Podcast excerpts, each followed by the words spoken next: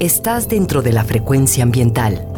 Listos para un recorrido por los temas más relevantes en materia de medio ambiente en nuestro estado. Frecuencia ambiental. Conduce Sandra Gallo Corona. Bienvenidos. Hola, muy buenas tardes, bienvenidos, bienvenidas a su programa Frecuencia Ambiental.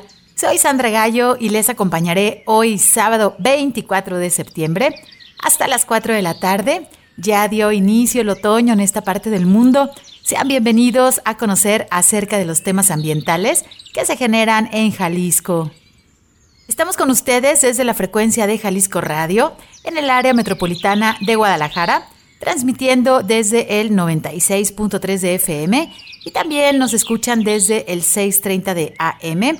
Muchas gracias también a quienes nos acompañan a través de www.jaliscoradio.com. Gracias a quienes nos acompañan desde todas las regiones de nuestro estado, en los valles, la Ciénega, la región Lagunas, en el sur y sureste, en los altos. Saludamos también a quienes nos escuchan en la costa, así como en las montañas de la Sierra Madre Occidental y el territorio Huirrárica en la zona norte. Puedes comunicarte con nosotros a través de la página de Facebook y también vía Twitter. En ambas redes nos encuentras como arroba semadethal. Les recuerdo que pueden escuchar los programas anteriores a través de la página principal de la CEMADET, en donde encontrarás una liga a la plataforma Spotify y también puedes hacerlo desde el enlace gobhal.mx diagonal Spotify frecuencia ambiental.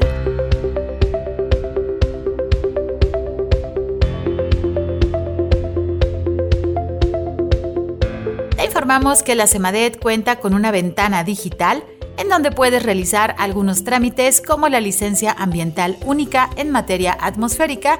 También puedes tramitar la solicitud como generador de residuos de manejo especial y puedes también tramitar tu cédula de operación anual. Visita la página trámitesambientales.jalisco.gov.mx.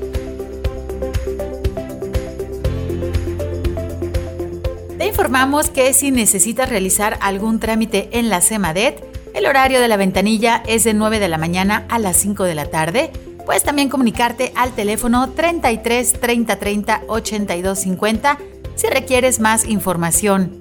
Si lo que necesitas es realizar algún trámite en la Procuraduría Estatal de Protección al Ambiente, la PROEPA, puedes comunicarte al teléfono 33 11 99 7550.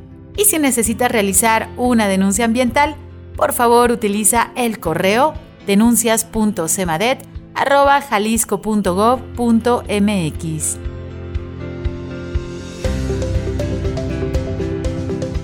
El gobierno de Jalisco, a través de la Secretaría de Medio Ambiente y Desarrollo Territorial, en coordinación con las juntas intermunicipales de medio ambiente y el voluntariado Jalisco Solidario, quienes colaboran con la Fundación Grupo México a través de los programas Mexicanos Sembrando y El Vagón Verde, se llevó a cabo en el municipio de Sayula el tercer evento de Vagón Verde, al que acudieron cerca de 250 niñas y niños de las escuelas de educación básica de esta región, en donde se entregaron 850 árboles para la recuperación de áreas verdes urbanas a cambio del acopio de 3.000 botellas de PET.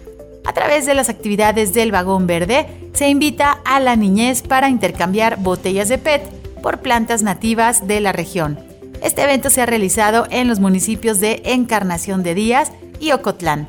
Y el próximo martes 27 de septiembre estarán en el municipio de Tlajomulco de Zúñiga.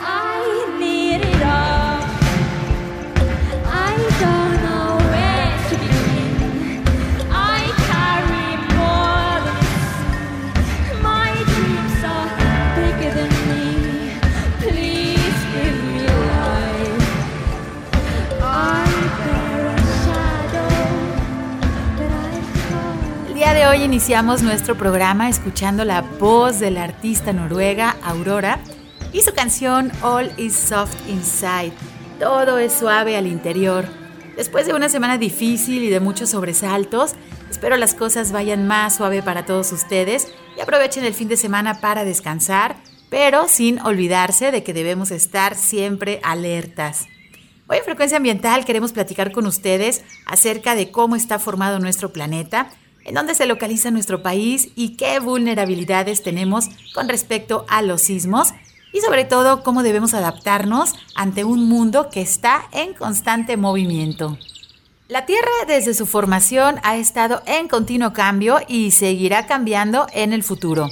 Estos cambios los podemos ver cuando se produce un terremoto o cuando un volcán entra en erupción.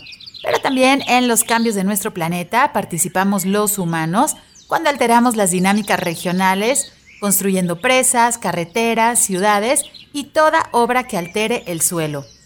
A lo largo de millones de años, los continentes y los océanos han ido cambiando su formación como consecuencia de los movimientos de las placas tectónicas. Las placas tectónicas son esos enormes fragmentos de la superficie terrestre que se comportan como una capa fuerte, relativamente fría y rígida. El movimiento de las placas tectónicas puede ser principalmente de tres tipos. Cuando la placa se acerca una a otra, se dice que tienen un movimiento convergente. Cuando se separan son divergentes y cuando las placas se desplazan de lado, los movimientos son transformantes. Como consecuencia de estos movimientos es que ahora sabemos que los océanos crecen o se reducen de tamaño, también sabemos que los continentes se acercan o se alejan plegándose para formar las cordilleras montañosas. Resulta un poco complicado hacerse una idea aproximada de cuánto representa la edad de nuestro planeta, ya que para nosotros pues el máximo periodo de tiempo son los siglos, es decir, un periodo de 100 años. Una cantidad relativamente larga para una persona, pero eso no es prácticamente nada comparado con la edad de la Tierra, se estima tiene alrededor de 4.600 millones de años desde su formación en el universo.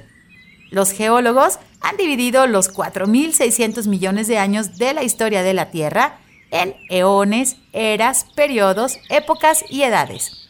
Estas divisiones no abarcan la misma cantidad de tiempo, sino que dividen la historia según los acontecimientos geológicos más relevantes que han tenido lugar y han quedado registrados en las rocas de nuestro planeta. Para entender cómo está formada la Tierra, imaginemos que nuestro planeta es un gran pastel con forma esférica. Si lo partimos por mitad, veremos que la capa más externa, conocida como la corteza terrestre, mide aproximadamente 35 kilómetros de espesor. Enseguida encontramos el manto, que ocupa aproximadamente el 84% del volumen de nuestro planeta, el manto está formado por rocas de silicatos de hierro y magnesio. Por debajo del manto encontramos el núcleo de la Tierra formado principalmente por hierro, níquel, azufre y oxígeno. En el núcleo es donde se producen esas corrientes de convección energética que son las causantes de generar el campo magnético terrestre. Actualmente en el planeta existen cinco continentes que son América, Asia, Europa, África y Oceanía. Y podemos mencionar también un sexto continente, que es la Antártida, ubicada en el Polo Sur, que por cierto es la región con menos habitantes. Pero durante la historia de nuestro planeta, los continentes no siempre fueron los mismos, ni se localizaban en la misma posición donde los conocemos ahora. Hace un poco más de 300 millones de años, existió un megacontinente llamado Pangea, que agrupaba la mayor parte de las tierras que emergieron del mar y Pangea se formó por el movimiento de las placas tectónicas que hizo que todos los continentes anteriores se convirtieran en uno. Fue a principios del siglo XX que Alfred Wegener, autor de la teoría de la deriva continental, explicaba que 100 millones de años después de la formación de Pangea, comenzó a separarse para alcanzar la distribución actual de los continentes. En el año de 1910, mientras examinaba detenidamente un atlas, Wegener se dio cuenta que las siluetas de los continentes encajaban entre sí y propuso que aquella inmensa masa de tierra firme, llamada Pangea, empezó a desgajarse en los continentes que actualmente conocemos. Esta situación también llamó la atención de naturalistas y biólogos que habían notado un posible parentesco entre las especies de continentes separados. Para la paleontología, esta idea de compatibilidad entre los continentes aparentemente lejanos coincidió con los fósiles de dinosaurios encontrados tanto en Sudáfrica como en Brasil. Para la geología, estos hallazgos justificaban la presencia de formaciones geológicas similares en continentes distintos, como sucede con el cinturón montañoso de la provincia occidental del Cabo en Sudáfrica, que basados en toda la evidencia, se comprobaba que había estado unido a la Sierra de la Ventana en Argentina. En la actualidad tenemos muchas tecnologías que nos permiten conocer nuestro planeta desde sus profundidades a través de instrumentos como los sonares, que a través de las ondas sonoras nos ayudan para el mapeo detallado del suelo oceánico, pero también tenemos miles de satélites que orbitan nuestro planeta y nos ayudan a conocer mejor la corteza terrestre y su evolución. Recordemos justamente hace un año la gran erupción del volcán La Palma en Islas Canarias, modificó la geografía de la isla en tan solo tres meses. Antes de irnos al corte, les invito para que escuchemos con atención una breve cápsula que forma parte de esta serie titulada La naturaleza nos habla, realizada por la Organización Civil Conservación Internacional, que nos recuerda por qué es importante la conservación de la naturaleza y nos refuerza un mensaje muy sencillo pero impactante. La naturaleza no necesita a las personas. Las personas sí necesitamos a la naturaleza. Escucha con atención y regresamos en unos minutos. Algunos me llaman naturaleza. Otros, madre naturaleza. He estado aquí por más de 4.500 millones de años. 22.500 veces más que tú. En realidad no necesito a las personas, pero las personas sí me necesitan. He alimentado especies más grandes que la tuya. He dejado morir especies más grandes que la tuya. Como elijas vivir cada día, realmente no me importa. Soy la naturaleza. Yo seguiré adelante. Estoy preparada para evolucionar. ¿Y tú?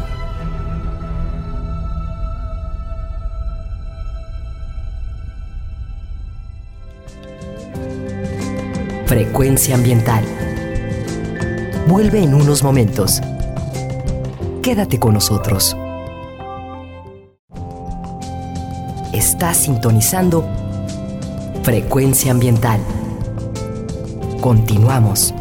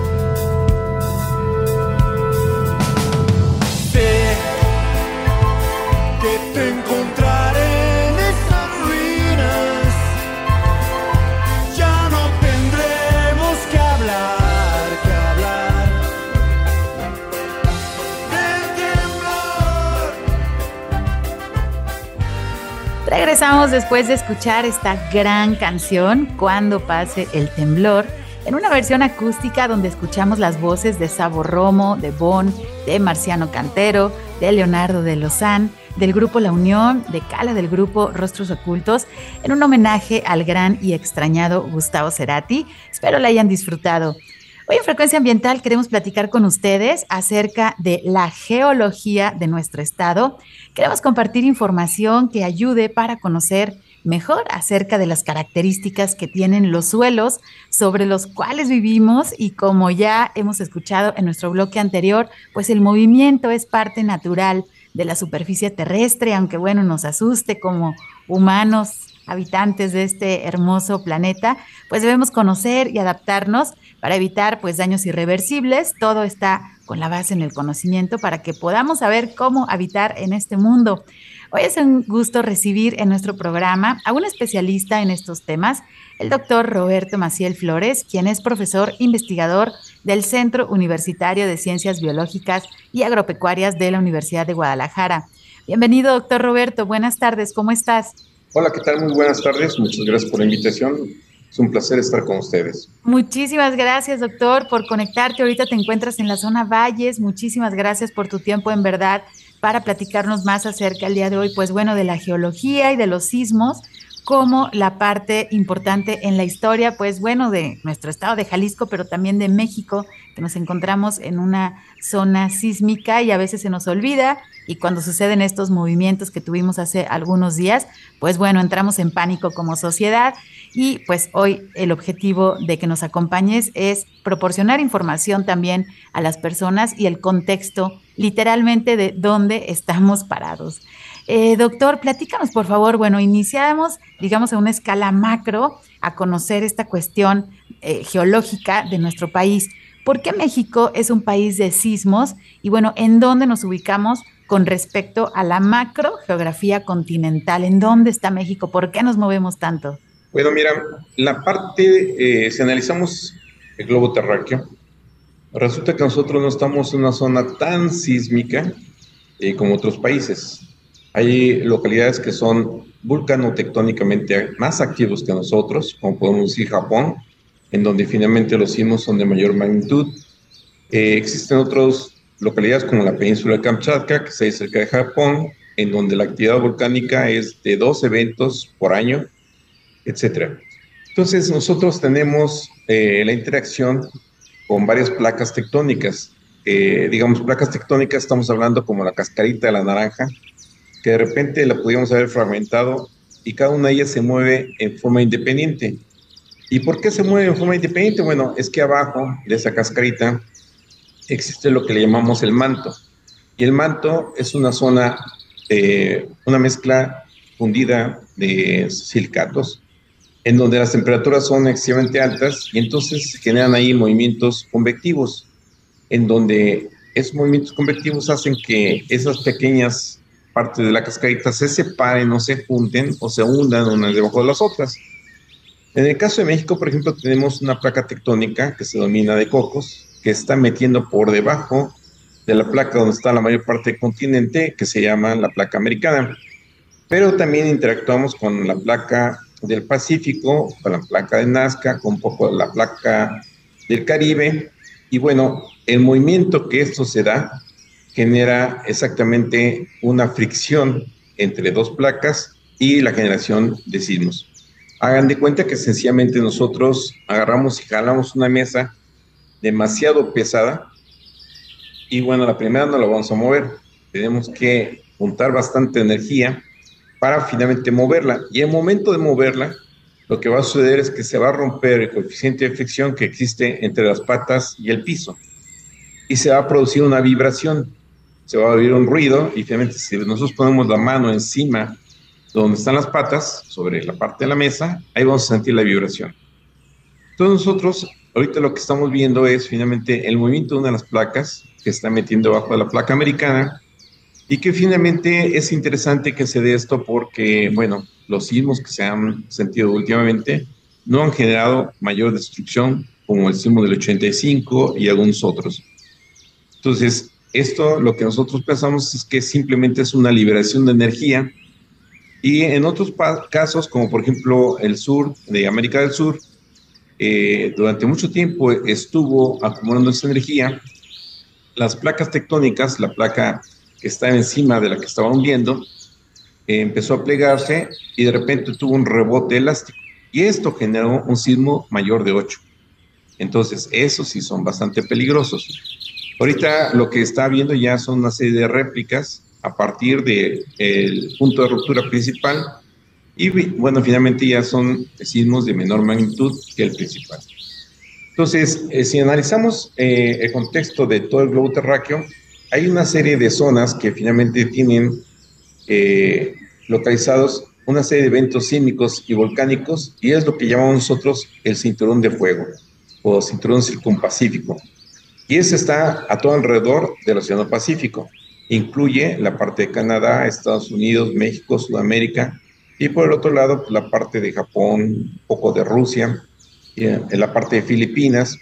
Y entonces esta zona es una zona muy activa.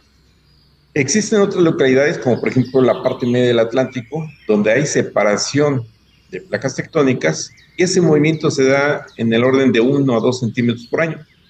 Pero los sismos que generan son de baja magnitud. Entonces ahí simplemente se está separando y cuando se rompe esta corteza, sale magma y se forma nueva corteza. Entonces, en algunos otros lugares sí tenemos una dinámica, una geodinámica muy activa. En México no es tan activa, no debemos de preocuparnos tanto, pero sí hay zonas que finalmente deben ser consideradas como muy vulnerables por la condición específica del suelo. Una cosa es que se produzca un sismo y otra cosa es cómo se propague. Entonces, de repente, en el sismo del 85, que fue muy estudiado en la Ciudad de México, se dieron cuenta que finalmente en la parte del antiguo lago, sobre el cual se fundó la Ciudad de México, ahí fue la mayor afectación y fue la mayor afectación porque había sedimentos no consolidados saturados con agua. Mientras que en la parte donde está Ciudad Universitaria se construyó encima de roca y ahí las vibraciones fueron muy armónicas y no hubo destrucción de infraestructura. Mientras que en la parte del antiguo lago de México, ahí las ondas fueron disarmónicas y finalmente se produjeron el mayor desastre que hemos tenido en la historia. Entonces, eh, en Jalisco, lo que tenemos ahora es que ser cuidadosos en dónde seleccionamos las localidades para urbanizarlas. Entonces, uno de los lugares donde no debemos de urbanizar son fallas fallas activas, como lo que está a lo largo del lago de Chapala, ¿sí? toda la parte de Sayula, San Marcos, eh, bueno, hasta Ciudad Guzmán, y la parte que va por el río Santiago, prácticamente hasta Tepic. Entonces, hay unas localidades que tienen exactamente esta condición. Digamos, la laguna Sayula, hay un montón de sedimentos lacustres y además están saturados con agua. Entonces, la posibilidad de que un evento sísmico llegue a esta zona y finalmente provoque ondas disarmónicas es altamente factible. Mientras que si nosotros nos retiramos un poco hacia las partes altas, ya tenemos roca y ahí la factibilidad de que las ondas vibren armónicamente es más factible y habrá menos destrucción. Más o menos así está el marco. Ay, doctor, pues esta perspectiva muy amplia, eh, primero a nivel global ubicarnos pues en este mapa, ¿no? De nuestro continente americano, después eh, entender dónde está México, la parte del cinturón de fuego y pues aterrizamos en Jalisco, justamente estas regiones donde estás mencionando, la parte de la región Lagunas, en donde pues se han sentido los, los sismos con una mayor intensidad, las personas, ¿no? Lo, lo, lo este, sienten más que en otras regiones y también la zona de la barranca, ¿no? La barranca de Huentitán, que justamente ahí por la zona de Tezistán, que últimamente también se habían tenido eh, algunos sismos con el epicentro justamente ahí y muchas personas decían, pero ¿cómo si nunca, no sabíamos que aquí en esta zona había? Bueno, es, es muy curioso que muchas veces como humanos en esta parte de, de centralizar todo, ¿no? A nuestro tiempo de vida, ¿no? Tenemos la expectativa de vida entre 80, 90 años, pero bueno, eso es nada en tiempo geológico. Hablando, muchas veces hemos mencionado de los tiempos ecológicos, es decir, cuánto tarda un bosque, por ejemplo, en, volver a, a esa parte de la funcionalidad de un bosque maduro, bueno, son cientos de años, ¿no? Más de 100 años para que un bosque tenga sus árboles maduros. Y ahora cuando hablamos, digamos, en una escala de tiempo, pues como que mayor, hablando de la geología y entender estos procesos de movimiento, que pues también ya nos mencionaste y digamos que, que, no sé si nos quedamos más tranquilos o no, pero de que no estamos dentro de las regiones más activas sísmicamente hablando en el planeta y aún así nos hemos sacado unos buenos sustos, pero creo que son llamadas de atención para voltear, para tomar unos minutos y decir, bueno, ¿dónde estoy parado realmente? Y la, la, la cuestión de la urbanización que mencionas es importantísima.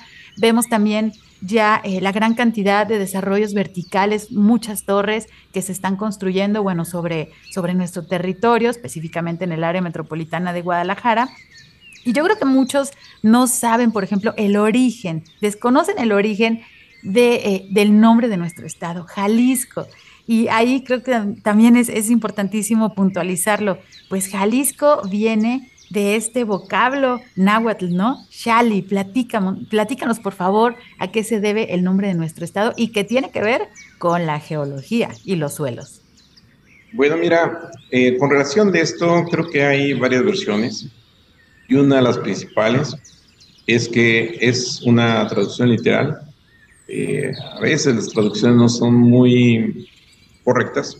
Y finalmente lo que nos hablan de, de, Shali es que finalmente está compuesto de tres elementos, Chali, arena, Ixli, cara y la partícula local eh, Entonces la traducción ideológica es el frente al arenal.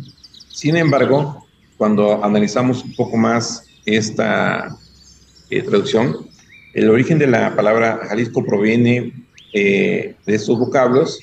Sin embargo, cuando finalmente fue acuñado este término, allá por el año de 618 después de Cristo, los toltecas fundaron el reino de Jalisco, pero ese reino de Jalisco incluía poblaciones bastante eh, regionales en el occidente y abarcaba la región de Valle de Banderas, en donde se han encontrado muchos eh, vestigios arqueológicos, y este eh, centro del señorío se eh, estaba en las faldas del Cerro de Coatepec y finalmente eh, es el actual municipio de Jalisco.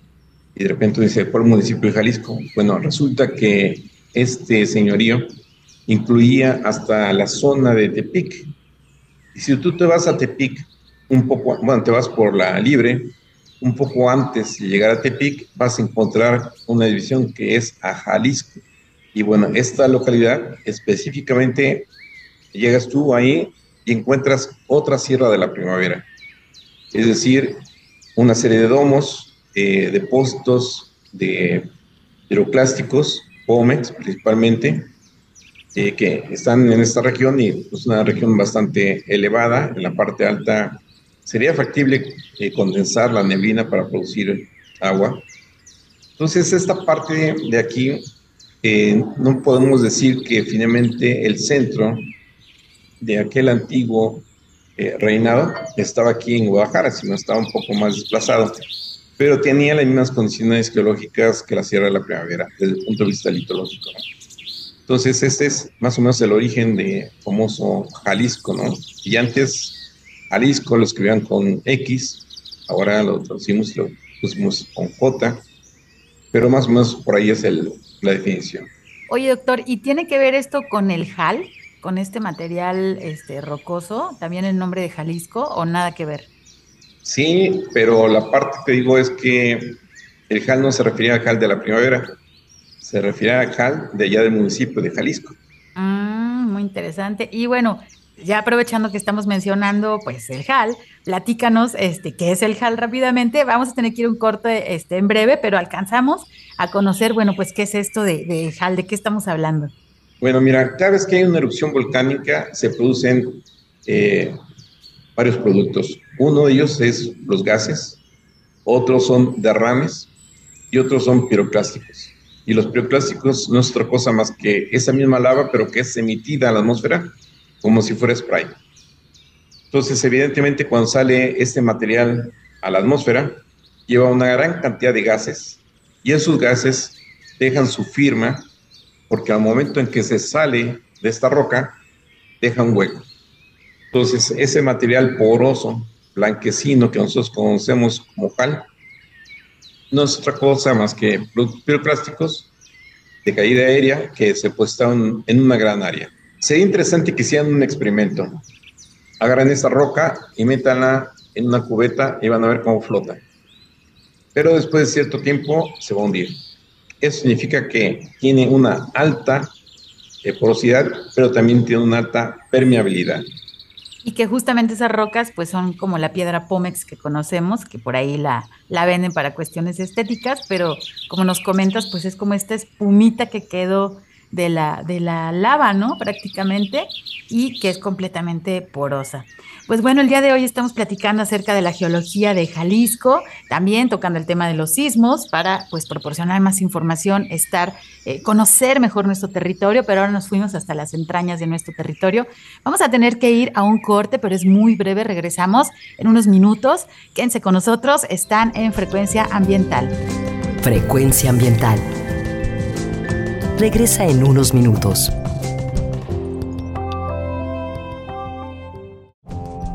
estamos en la misma frecuencia. Frecuencia ambiental. Seguimos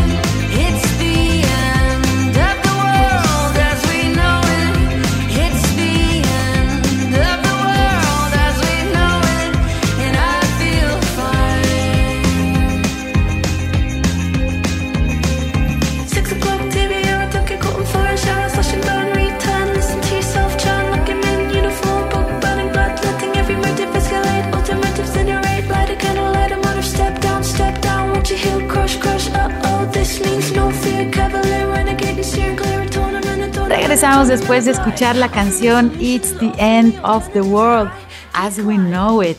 ¿Será el fin del mundo así como lo conocemos? Bueno, esta canción interpretada por el grupo Pomplamoose, donde también colaboran Dodie y Maddie Pope. Es una canción originaria del grupo R.E.M. y bueno, bien conocida por todos nosotros. Espero que la hayas disfrutado. Y es que después de una semana particularmente difícil debido a los sismos, y si le sumamos que ya son más de dos años en donde hemos logrado sobrevivir a una pandemia, que por cierto aún no termina, pues muchos de nosotros hemos llegado a pensar si tal vez esto es el fin del mundo tal y como lo conocíamos. Sin embargo, debemos saber que los cambios pues son algo natural en nuestro planeta y debemos enfocarnos para que nuestras acciones como personas aporten cosas positivas a la sociedad y sobre todo que nuestras acciones afecten lo menos posible al medio ambiente.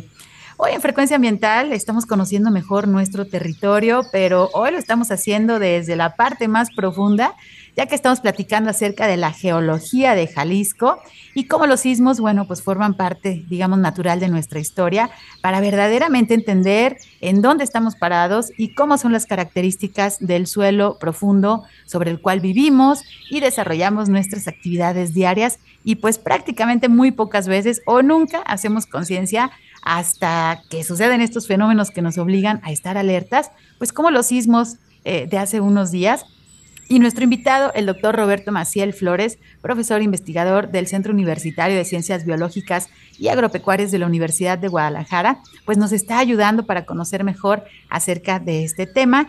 Ya en el bloque anterior platicábamos, bueno, acerca de la parte continental, en donde nos, México se encuentra ubicado y bueno, qué características tiene. También Jalisco, ya estuvimos platicando acerca de esto, pero me gustaría, doctor, si te parece bien, que aterricemos en el área metropolitana de Guadalajara. ¿Cuáles son las características aquí localmente del subsuelo? Si existen fallas geológicas bajo la ciudad y bueno, cuáles son los volcanes que siempre vemos y que no sabemos que son volcanes aquí en nuestra ciudad de Guadalajara. Y aquí la ciudad de, Guadalajara, bueno, ahora zona metropolitana de Guadalajara es bastante extensa. Digamos, limita al norte con el río Santiago y exactamente eh, pasando el río Santiago ya estamos en otra provincia geológica.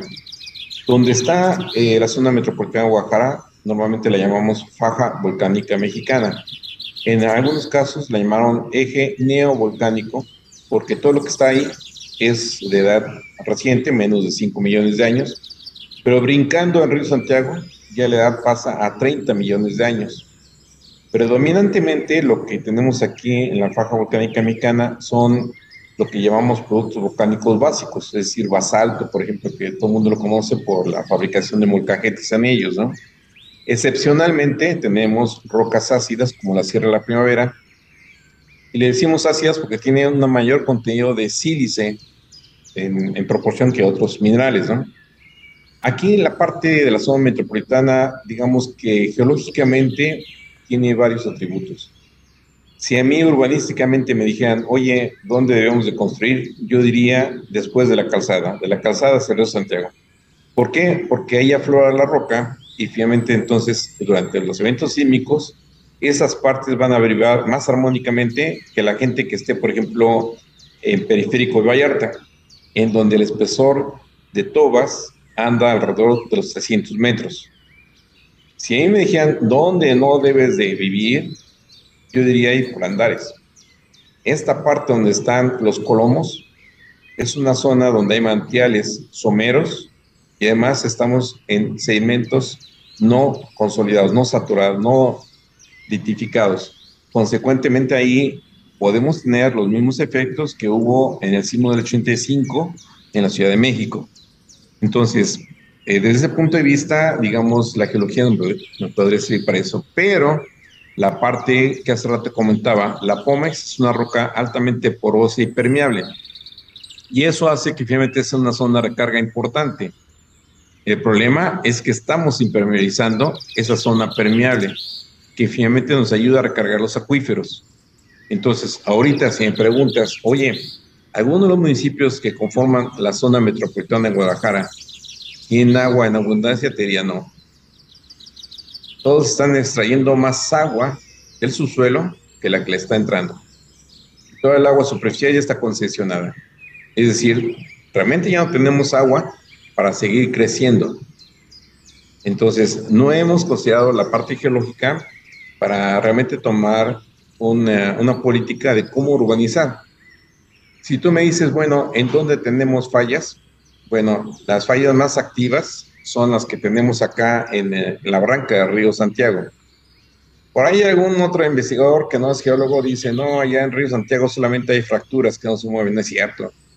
Esta parte del Río Santiago se está moviendo y se está moviendo bastante.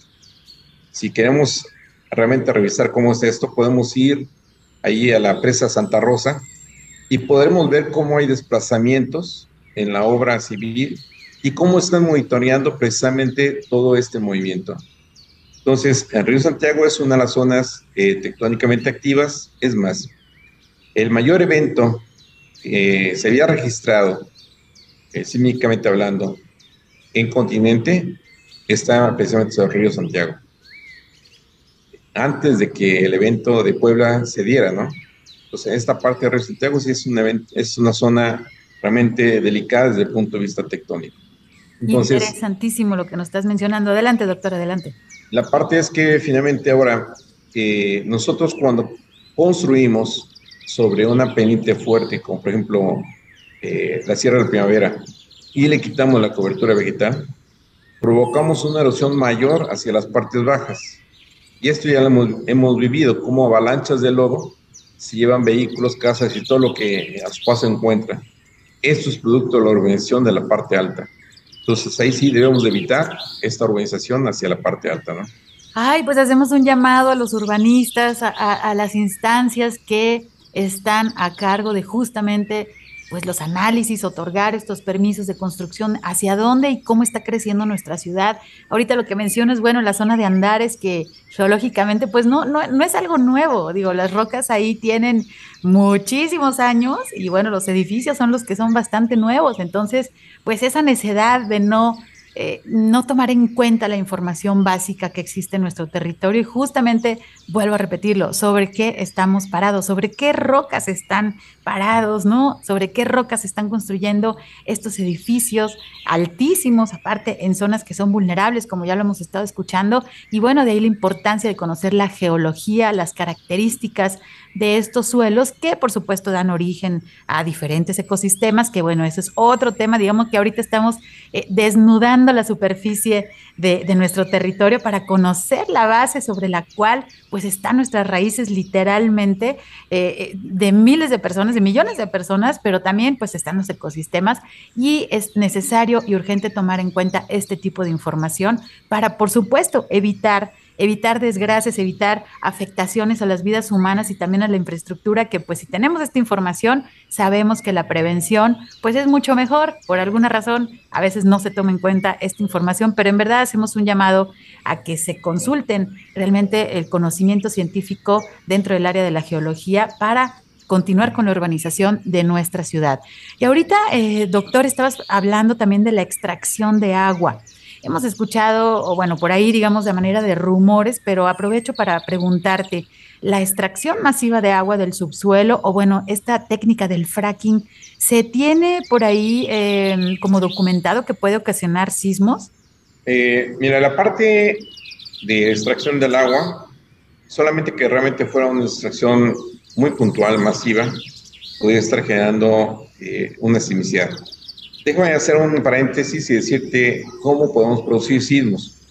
Si nosotros hacemos una presa y finalmente acumulamos agua, vamos a tener una columna muy importante que va a ejercer una presión hidrostática sobre la roca. Si en esa roca hay una pequeña fractura, entonces el agua se puede ir por esa fractura y salir por otro lado. Entonces ahí podemos tener una vibración y por eso la mayor parte de las presas tienen sismógrafos para poder identificar si exactamente esto está produciendo eh, la lubricación o el aceleramiento de un movimiento de una falla. Podemos tener sismos únicamente cuando tenemos eh, bancos de material geológico de roca y están utilizando explosivos, pero también está generando una sismicidad eh, ambiental, podemos decir, simplemente por el paso del tren eléctrico, por el paso de los camiones, por los motores de las fábricas, simplemente el caminar.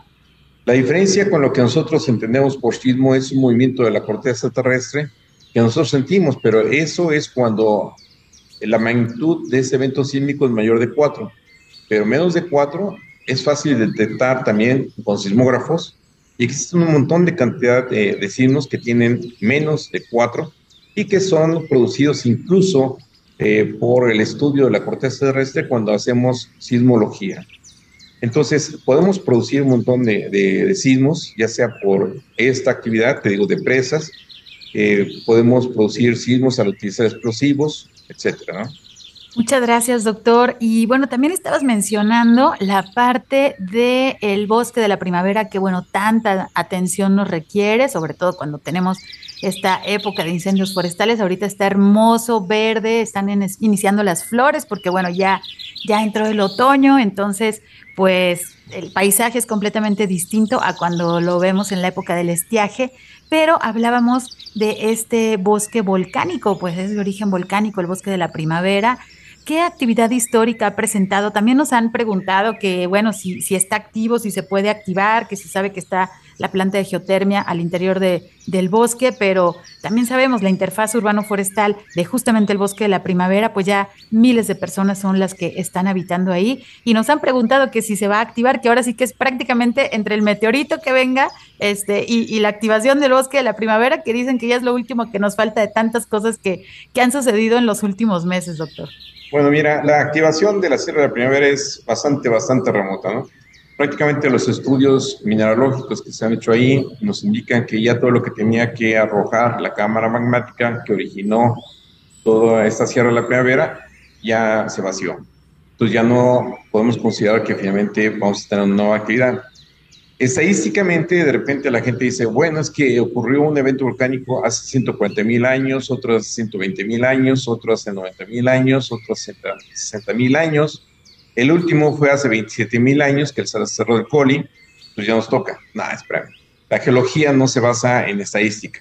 Entonces, eh, una cosa es estudiar vulcanológicamente el lugar, y ahí sí podemos decir ya, espérate, ya no va a haber esto. Lo que sí, por ejemplo, se ha visto que en muchos eh, campos geotérmicos, cuando ahí sí hacen una extracción masiva del recurso, empieza una subsidencia, empieza a bajar el nivel del piso.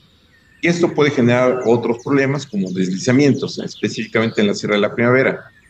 Pero eh, bueno, no hay más urbanización en, la zona. Bueno, la poca urbanización que hay, por ejemplo, ahí hay un, este, un ejido que podría tener daños a sus casas y empezar esa subsidencia pero realmente la parte de trabajar la geotermia ahí se ha visto que no es tan positivo porque eh, la mezcla de agua-vapor que tiene ahí tiene una gran cantidad de arsénico. Y como no han demostrado específicamente cómo se van a deshacer del agua residual, entonces lo último que vimos que hicieron fue aventarlo al río y ese río bajó hasta Tala y evidentemente puede contaminar todos los cultivos o contaminar los acuíferos de los cuales la gente está tomando son algunos temas que finalmente desde el punto de vista ambiental no se han logrado afinar, eh, resolver y consecuentemente la postura sigue siendo no a, la geotermia en la Sierra de la Primavera, ¿no? Pues sí, sí, ahí respondemos la pregunta que muchas personas nos han realizado y bueno, aquí está en palabras de un experto la situación de nuestro bosque de la primavera. Casi estamos llegando a la parte final de nuestro programa, eh, doctor. ¿Algún consejo que podamos dar a la ciudadanía, bueno, pues para adaptarse y para habitar en una zona sísmica como lo es Jalisco? ¿Qué recomendaciones nos puedes dar? Bueno, evidentemente ya se hizo un atlas de riesgos de todo Jalisco. Eh, ese atlas de riesgos nos habla acerca de cuáles son las zonas que tienen más peligros. Es más, está publicado en la página web del Centro Nacional de Protección, eh, Centro, Centro Nacional de, de Protección, eh, ahí viene un mapa de toda la República Mexicana, pueden hacer zoom hasta llegar a su localidad y ver qué tipo de problemas existen. La recomendación es que eh, generen su propio plan de emergencia. Evidentemente, no porque sean casas nuevas o casas antiguas, pero pueden tener cierto colapsamiento, pueden tener cierta averías. Y lo primero que hay que hacer en un evento sísmico es buscar un lugar en donde no exista nada que se les pueda caer en la cabeza. ¿Sí? Entonces, lo que ha sucedido en estos días y en otros eventos es que las redes telefónicas se saturan y de repente no es posible contactar a nuestros seres queridos. Entonces, el plan de emergencia debe ser busquen un lugar de reunión post-evento, ¿sí? incluso puede ser un hospital. si alguien resulta herido, pues ahí lo metemos, ¿no? Pero entonces, eh, busquen que finalmente eh, hagan simulacros de simplemente salir de la casa con los documentos necesarios y finalmente en un lugar, a un lugar seguro, ¿no? Entonces, cada quien debe tener un plan de emergencia para saber dónde buscarse en caso de la ocurrencia de otro evento de esta naturaleza. Muchísimas gracias, doctor. Pues definitivamente información ahora sí básica de nuestro territorio y para la seguridad también de nuestra vida diaria. Eh, aprovecho también para recomendarles que visiten la página, además de Senapred, que ya nos mencionó nuestro invitado, la página del Instituto de Información Estadística y de, Información Estadística y Geográfica del Estado de Jalisco, el IEG en donde también tienen un apartado de geología y hay mapas para cada municipio, en donde se señalan, bueno, pues algunas de las fallas y, de estas características geológicas que tiene nuestro territorio. Y bueno, pues estamos llegando a la parte final de nuestro programa. Quiero agradecer al doctor Roberto Maciel. En verdad, doctor, muchísimas gracias por compartir su conocimiento hoy con nosotros, tranquilizarnos un poquito más eh, acerca, pues bueno, de lo que ha sucedido en los últimos días. Muchísimas gracias por acompañarnos, doctor. Al contrario, muchas gracias por la invitación y un saludo a todos, por favor. Gracias. Muchísimas gracias también a, mi compañero Marco Barajas por su ayuda en la producción desde la cabina de Jalisco Radio. Soy Sandra Gallo y desde la Dirección de Educación y Cultura para la Sustentabilidad les agradezco mucho su escucha. Se quedan con la programación de la JB Jalisco Radio. Que tengan muy buen, muy buen fin de semana, conserven la calma, sigamos atentos. Nuestra tierra se mueve y eso, pues bueno, es algo normal. Les esperamos el próximo sábado a las 3 de la tarde. Por hoy ha sido todo en Frecuencia Ambiental. Te esperamos el próximo sábado a las 3 de la tarde para seguir explorando los temas relevantes del medio ambiente de nuestro estado y más allá. Frecuencia Ambiental, una coproducción de la Secretaría de Medio Ambiente y Desarrollo Territorial y JB Jalisco Radio. Hasta entonces.